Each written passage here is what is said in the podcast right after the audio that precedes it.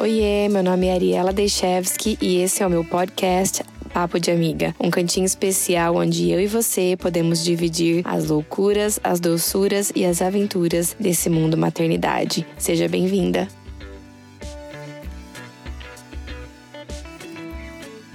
A minha convidada é especial, porque todas as minhas convidadas são especiais, é a Carla.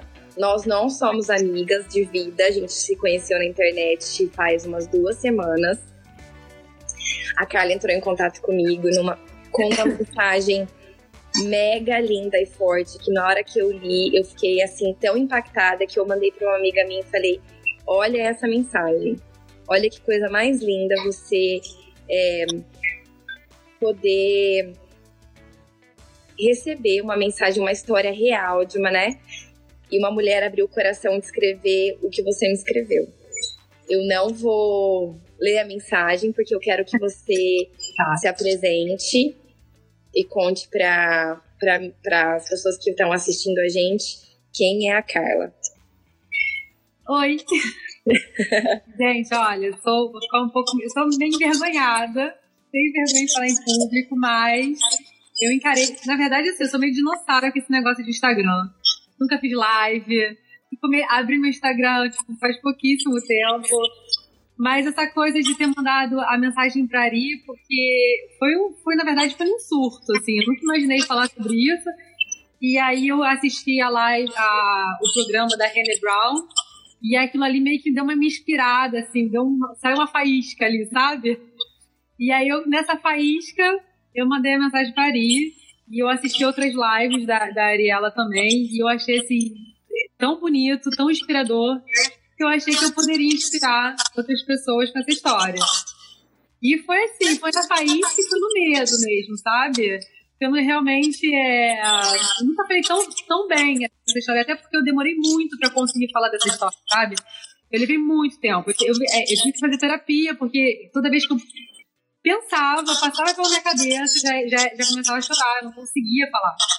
Mas assim, eu já tô num momento um pouco melhor, acho que eu já consigo sem chorar. Acho que eu não vou chorar. Sem chorar. Sem chorar. Mas meu nome é Carla, eu sou carioca.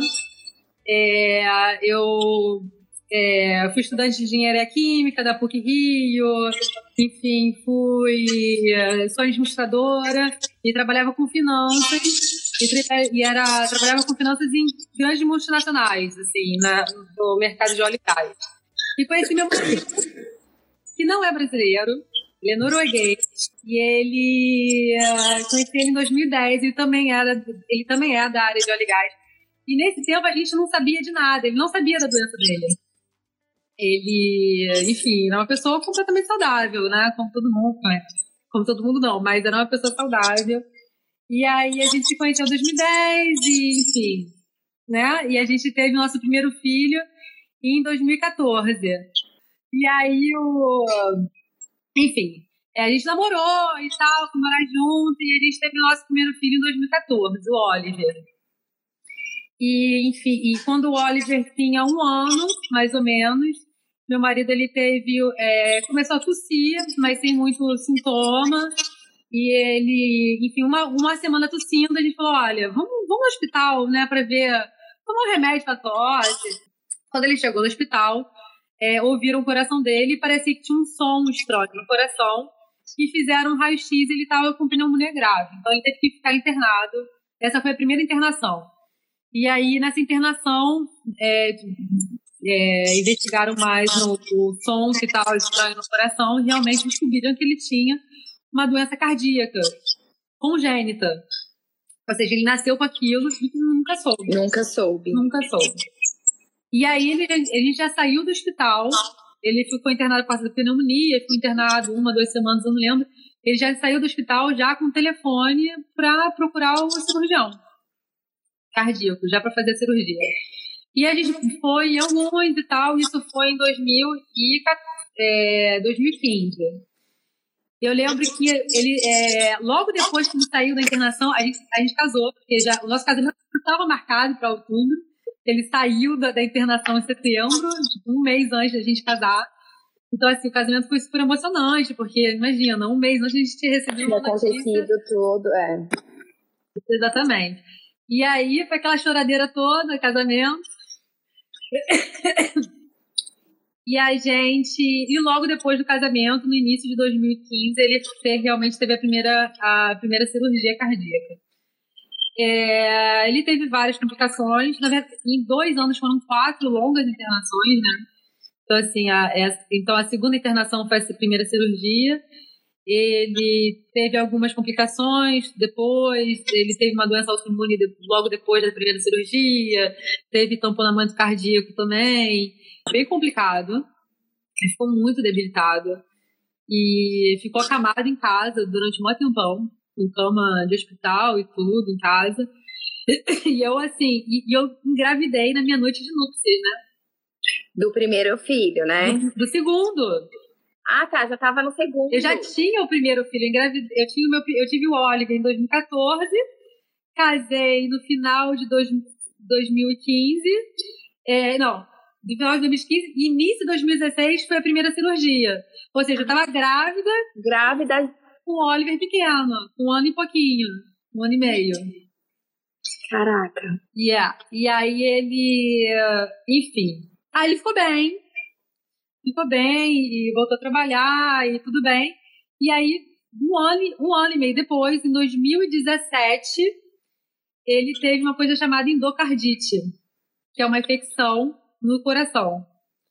Uma bactéria se instalou nas, na, na, nas, nas próteses que ele, que ele botou no coração em 2015 e, e aquilo ali fez um abscesso, ou seja, ele, tem uma, ele teve uma parte do coração necrosada teve, e, e aí aquela, aquela, aquele abscesso pegou na horta e rompeu a horta dele. Só que quando a ruptura, graças a Deus, ele teve dentro do hospital. Ruptura de aorta, 90% de mortalidade. E, a, e o, a endocardite com o obsesso, com o sozinha, era 86% de mortalidade. Ele estava tendo as duas coisas ao mesmo tempo. Era tipo. E, a, e quando saiu o resultado, quando saiu o resultado é, do, do, exame dele, ele chegou em casa. É, o médico chegou no. Ele já estava internado, eu estava com ele. O médico chegou no, no quarto, assim, com cara de, de enterro, assim, tipo, super sério. E o próprio médico sugeriu que eu fosse em casa, isso era noite, meus filhos estavam dormindo, que o próprio médico sugeriu que eu fosse em casa buscar as crianças e levar para o hospital, sendo que nem era permitido levar as crianças para o hospital. Essa parte, quando você me contou isso, eu fiquei bem emocionada, porque eu não imagino, não imagino, né, nunca passei por isso, mas eu consigo sentir a, o desespero que é o médico olhar para você e falar, vai buscar seus filhos para eles se despedirem, para Aí foi, exatamente. E, e, foi muito legal da parte do, do médico, porque assim, não, é, é teve, ele teve que autorizar as crianças para entrarem, porque era uma burocracia. Mas ele fez, e ele deu essa idade porque assim, ele sabia que a, a, chance dele sair dessa era muito pequena.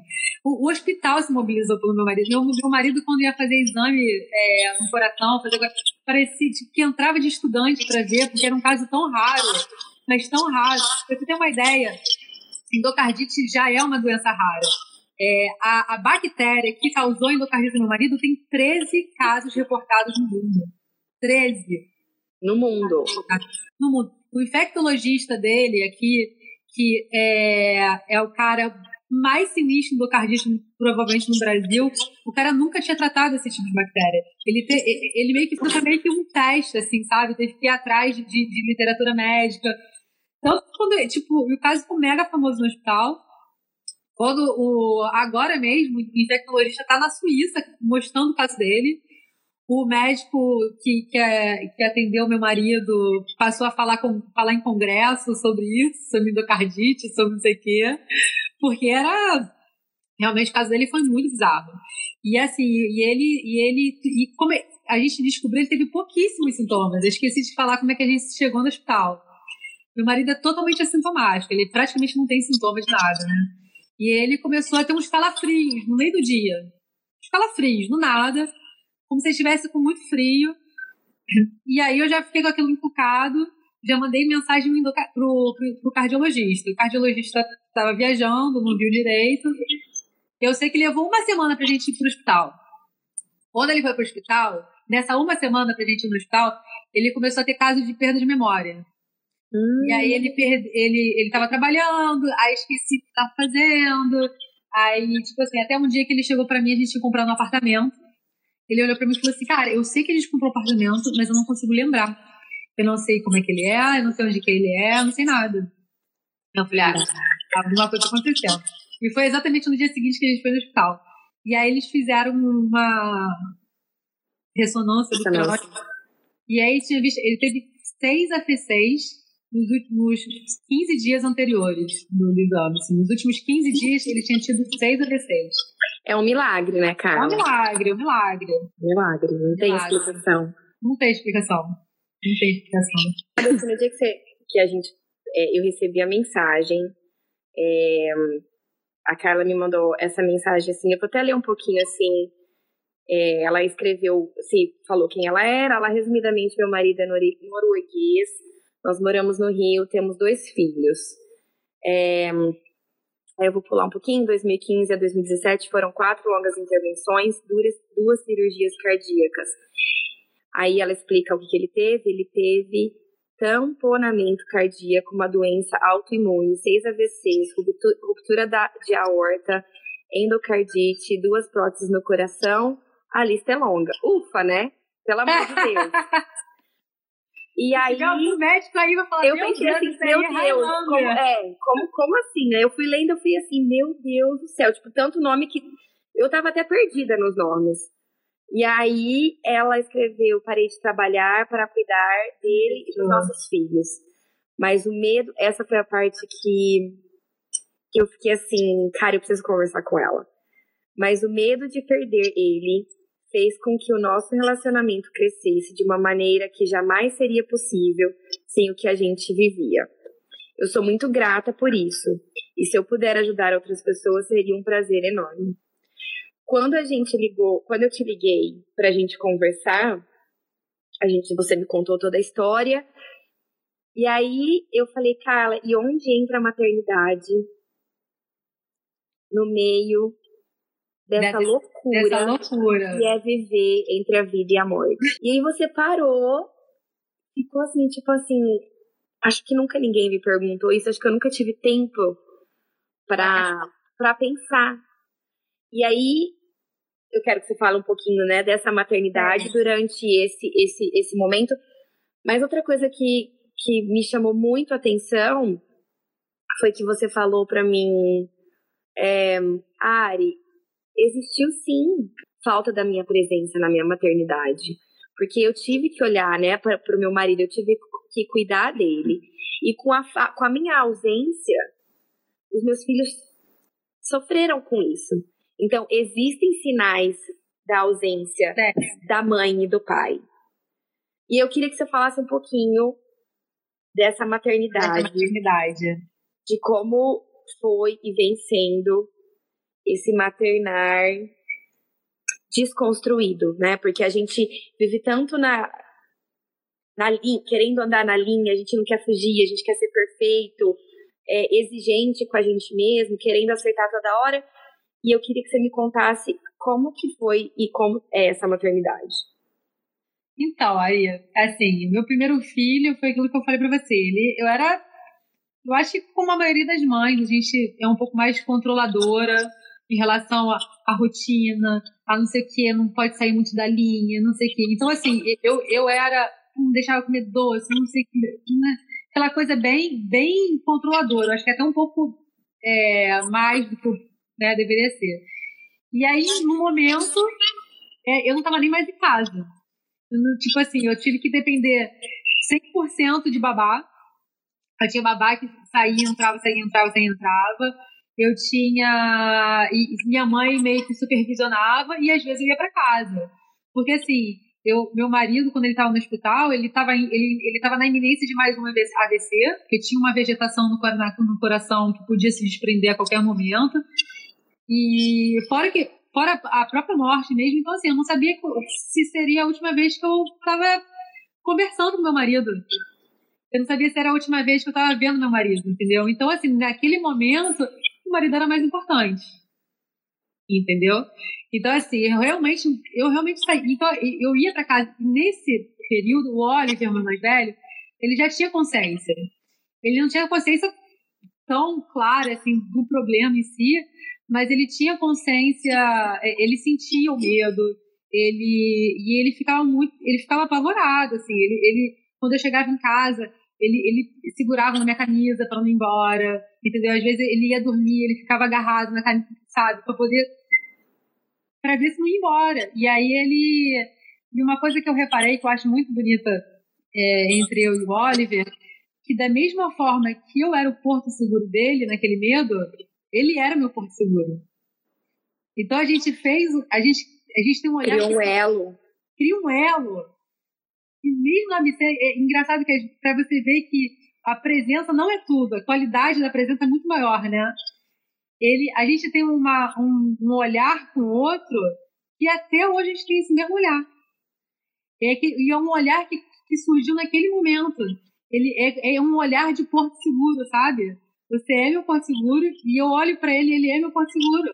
Porque vocês é dividiram um, um, um, momento da vida de vocês único e intenso. Único, único. E que aí era, vocês só se davam, era, era, era fonte de força um pro outro. Um pro outro. E, e eu era, eu era, eu era a, o porto seguro dele mesmo, naquele medo, era onde ele conseguia ter o conforto, era o conforto dele no medo ele também era meu conforto. Tanto que quando a gente, quando, as poucas vezes que eu dormi em casa, nesse, nesse tudo, a gente dormia abraçado, dormia os dois abraçados a noite inteira, agarrados, abraçados mesmo, sabe? E é um olhar que, que me acompanha até hoje. Eu e ele, a gente tem esse mesmo olhar até hoje. E muito engraçado que o meu mais novo não sentiu tudo isso, né? E ele é muito agarrado comigo, essa coisa, sou neném da mamãe, neném da mamãe, sabe? E o meu mais velho não compete com o meu mais velho, com o meu mais novo. Tipo assim, é como, mais, é como se fosse assim, não, ele pode no seu colo, quem, quem tem um olhar sou eu, entendeu? Pode ir lá. Entende. É o olhar basta, né? O olhar basta. E é muito bonito isso. E, e, e outra coisa também que eu reparei em relação à maternidade, que é aquilo que eu falei pra você, eu tinha um controle muito grande, eu era muito controladora, e, e num momento eu perdi o controle total. E, e, e aí eu tive o terceiro momento, que foi o momento do cansaço. E esse momento do cansaço é muito preocupante, porque a gente fica muito permissivo quando a gente está cansado. Permissivo no sentido de, por exemplo, você. Ah, a criança. Vou, dar, vou dar um exemplo bobo, mas a hora de dormir é 8 horas. Aí a criança vai, começa a chorar, fala, não, mas eu não quero dormir. Você está cansado? Você fala, então tá bom, não dorme agora tá, fica mais um pouco aí, entendeu? E um exemplo bobo, mas que pode, entendeu? Tem efeito em várias coisas, sabe? Em várias coisas. Em várias coisas. Então, assim, é... e aí eu descobri no terceiro momento, já no momento mais calmo, né? E se a gente não cuida da gente, se a gente não olha pra gente, a gente se torna muito permissivo. Entendeu? A gente pode, na verdade, pode ir em dois caminhos. Ou a gente se esquece da gente e vira super controladora, ou a gente fica extremamente cansado e começa a ficar permissiva. Entendeu? A gente tem que conseguir achar um, um caminho no meio, né? Eu, hoje, eu acho que eu tô nesse equilíbrio, mas assim, não, não veio. É, eu trabalhei muito nisso. Na verdade, o primeiro ano depois da, primeira, da segunda cirurgia do meu marido, eu fiquei depressiva, procurei ajuda. É isso que eu ia te perguntar, Carla. Nesse, nesse momento, não é que que o olhar para você ele não existe porque não existe. é o marido em primeiro lugar e aí tem dois filhos, né? Eu queria eu queria eu queria saber como você se sentia, lógico, devia ser muito difícil. É, como, como você conseguiu olhar para você porque você mencionou da depressão para mim. Isso. Sabe por quê? Sabe o que, que para mim foi o mais me acalmou? Porque quando tá acontecendo um negócio, você não pensa. Você vai, sabe? Se você, você tem que ser uma leoa, você vai ser uma leoa. O problema é quando as coisas se acalmam. Esse é o problema. E aí, quando as coisas se acalmaram, eu comecei a perceber, eu comecei a ter uma visão diferente do meu marido. Porque, assim, você é muito. Eu acho que é inerente do do ser humano querer envelhecer com alguém, né? Você imagina envelhecer com alguém. E você quer isso, você acha que todo mundo quer isso, né? Ter uma pessoa para dividir a vida e envelhecer. E aí eu tive que encarar uma realidade completamente diferente. Eu tive que encarar uma realidade de que talvez eu não fosse envelhecer com ele. Porque por mais que ele esteja bem agora, ele tem um problema no coração. É um órgão vital, ele tem, ele tem um cuidado especial, ele toma remédio, ele, ele tem algumas restrições, entendeu? Então, assim, é, é, é uma. É, é, é, eu tive que me acostumar com a ideia de que talvez eu não fosse envelhecer com, a pessoa que eu. Né, a pessoa escolhi. Que eu escolhi. Para viver a vida. Para viver a vida. E isso para mim foi muito difícil. Para mim, é, é, essa foi o maior, foi um baque e foi um baque que foi muito difícil de lidar e foi um momento que eu tive que procurar ajuda. Porque assim, e, e, e, e foi quando tudo começou a meio que acalmar, né? E aí eu, isso durou mais ou menos um ano aí. Nesse, e assim, eu não conseguia falar sobre o assunto entendeu? É, eu começava a chorar, eu, tava, eu realmente estava muito, muito sensibilizada. E aí, quando, quando isso aconteceu, né, que você estava vulnerável, né, totalmente, a, a onda tinha passado, e aí isso. chega a calmaria, né, como, que, como ficou as crianças? As crianças sentiram tudo isso? Porque eu lembro que você comentou comigo que... Mudei de escola. É, e aí eu, e você me contando veio assim na minha cabeça. É, eu pensei, acho que eu até comentei com você, eu pensei assim, Carla, isso são sinais, né, que ele estava te dando de que algo não estava bem. E realmente, eu acho que as, os nossos filhos, eles são muito reflexo do que nós somos, do que nós passamos, né? E, e você me contou uma cena de um, um episódio, né, que ele não tava, teve que mudar ele de escola isso. E aconteceu isso, né? Então, assim, como foi é, lidar com esse momento de. É. O meu, então, meu mais velho eu tive que trocar ele de escola e ele e foi logo depois, assim, da, da, da, da, da segunda cirurgia, foi logo depois. Então, assim, ele. Meu marido já estava em casa, mas estava acamado em casa.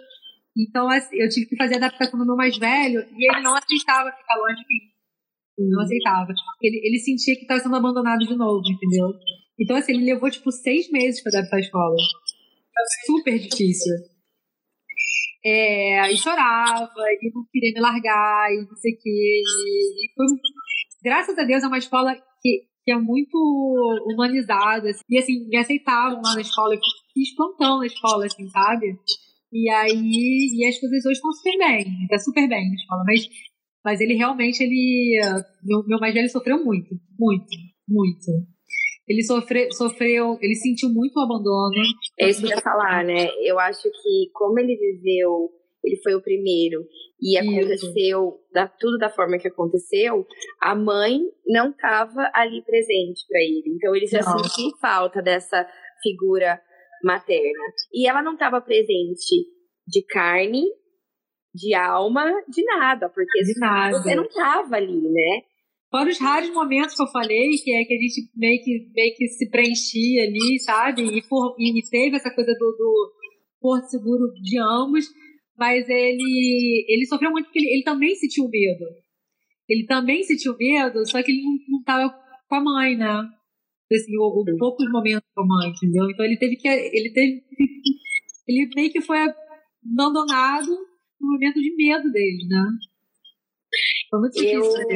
Eu, eu, eu conversando com você, eu falei para você, eu falei, Carla, é, é muito importante você contar a história dessa forma que você conta, porque assim, é como eu, é como eu falei no começo da live, a gente tem mania de querer fazer tudo certinho, é, se exigir, né?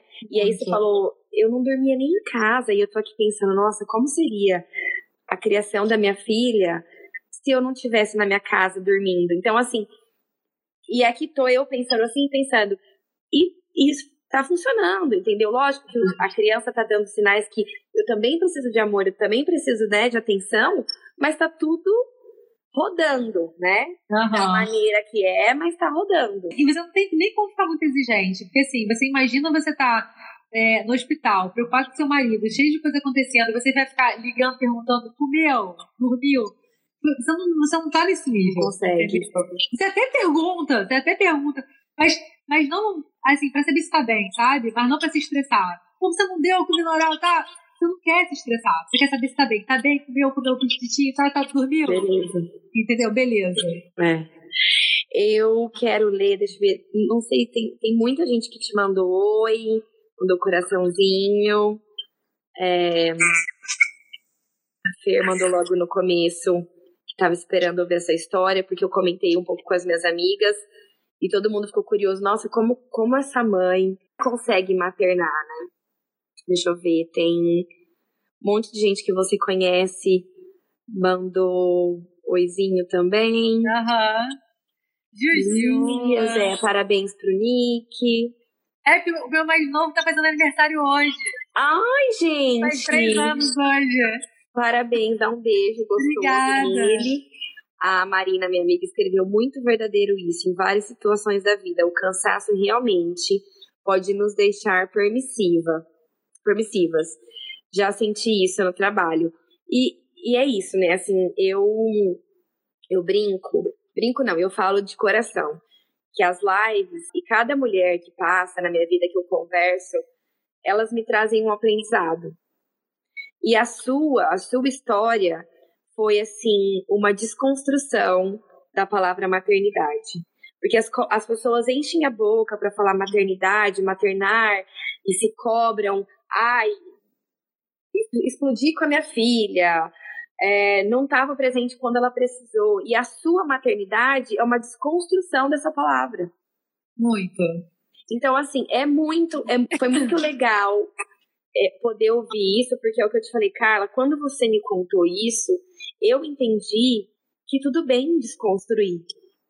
Que eu não preciso levar na ponta do lápis, que, né? Não. Eu já venho trabalhando isso muito em mim.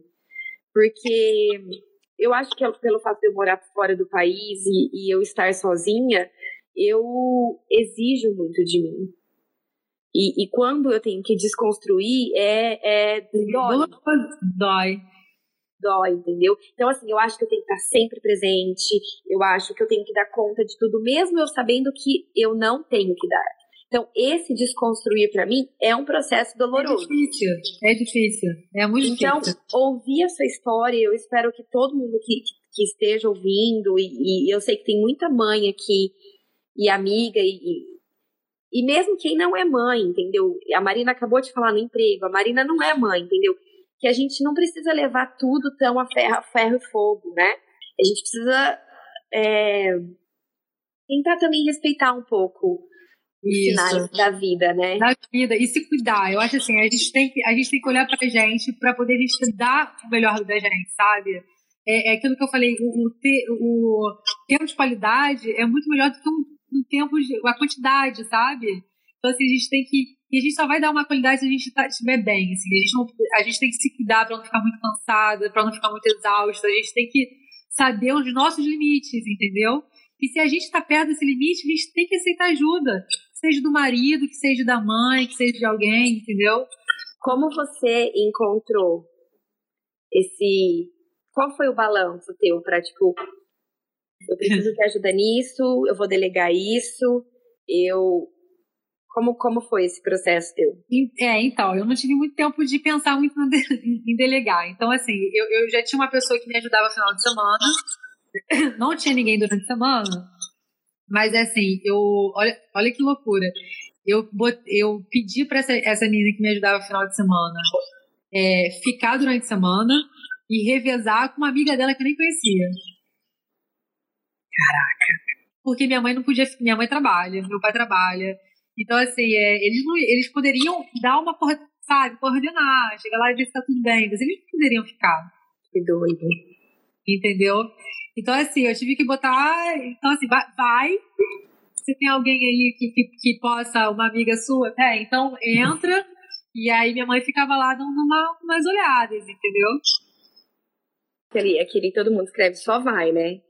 Tem que ir, fecha, vira pra trás e deixa. Vira pra trás. Tem tempo, né? É, não tem, não tem. Sobre. Você falou pra mim que você não trabalha hoje. Como é lidar com isso? Olha, eu, eu sinto falta. Eu sinto falta de trabalhar. Eu sinto falta de. Porque eu, eu era uma pessoa que trabalha. eu era muito dedicada no trabalho. Eu gostava, sabe? Assim, era, eu era dedicada, me sentia produtiva. Eu tinha um cargo de responsabilidade, que, entendeu? E assim, é, enfim, e, e, em alguns momentos eu me sentia um pouco diminuída, sabe? Mas eu mas tem um lado meu que, que tipo, também gosta de ficar em casa com as crianças, sabe? Então, assim, é, é aquela. É, é, aquele, é, é uma dualidade, né? Eu brinco. E eu tô te perguntando isso porque eu tenho as amigas que trabalham e eu tenho as amigas que não trabalham. E é, é, um, é um conflito eterno, é um conflito, eu acho. Eterno. Né? Eterno. Mas é gostoso. Casa, é, é importante. Eu, eu sempre tento trazer isso porque, porque é real. O conflito, ele existe. Isso. Ele existe. Quem trabalha tem o conflito de trabalhar, quem não trabalha tem o conflito de estar em casa e tem a necessidade de se, de se sentir produtiva. Isso. Então, é mais uma forma de, de mostrar que existe esse conflito. E eu acho que o segredo para isso é todo dia, que é o que eu tento fazer todo dia, eu tentar entender que a minha realidade é essa. Não adianta eu olhar para do vizinho, não adianta eu achar que o vizinho tem o melhor emprego do mundo e que eu tô aqui perdendo meu tempo, não tô crescendo porque é a história do vizinho. A minha história é a, a minha. A gente, a gente tem que aprender a parar de se comparar e a parar de comparar nossos filhos.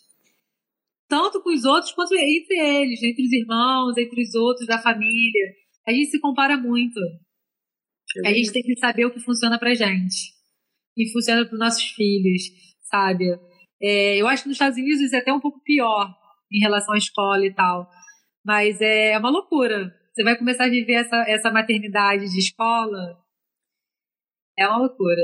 Nem me fale. Carla, eu quero te agradecer, de, assim, ó, de coração, porque é, as pessoas acham que as lives são só com amigas minha, e não são. E eu fico muito feliz quando alguém vai, é, você entra em contato comigo. É, então, assim, eu fico muito feliz é, que esse.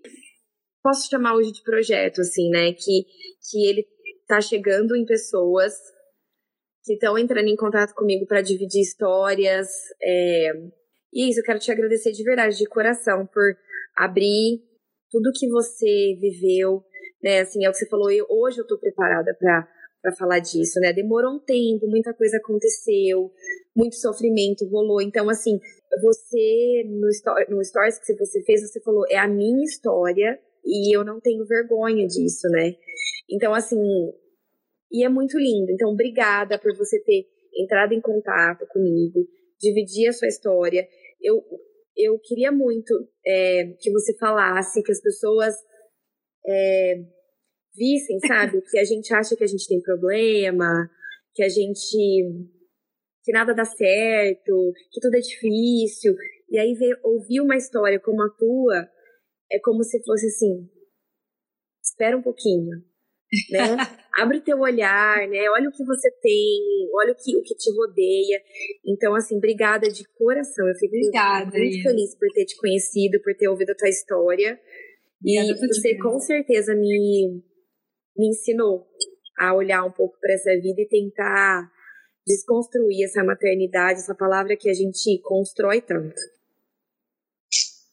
Obrigada, obrigada a você por abrir esse espaço por fazer esse trabalho tão bonito. É, eu sei que tem várias amigas minhas aqui olhando, mas assim, que não conhece, você não sabe o trabalho que você está fazendo sobre a maternidade. E é muito legal que tenha uma, alguém que faz de uma, de uma forma tão sensível, né? De uma forma tão. É, assim, eu nunca me senti, nunca, nunca imaginei que eu ia me sentir tão confortável de falar sobre isso. Eu, eu achei, achei uma pessoa que conseguiu me, me, me, sentir, me fazer sentir confortável, né? Isso é muito legal. Parabéns pelo trabalho. Muito legal. Ai, obrigada. É, saiba que você ganhou uma amiga e uma grande admiradora. Eu de verdade torço para que que esse processo, teu marido, lógico, fique bem, né? E que esse, esse teu maternar aí, de, agora é uma construção de maternar, né? É Porque foi tudo, né? Foi, foi tudo indo pelo, pelo jeito que tinha que ser e agora é uma construção. Então, assim, eu torço de verdade para que você continue inspirando e falando da tua história para as pessoas que estão em volta de você. É isso. Bom, obrigada. Um beijo. Beijo, querida.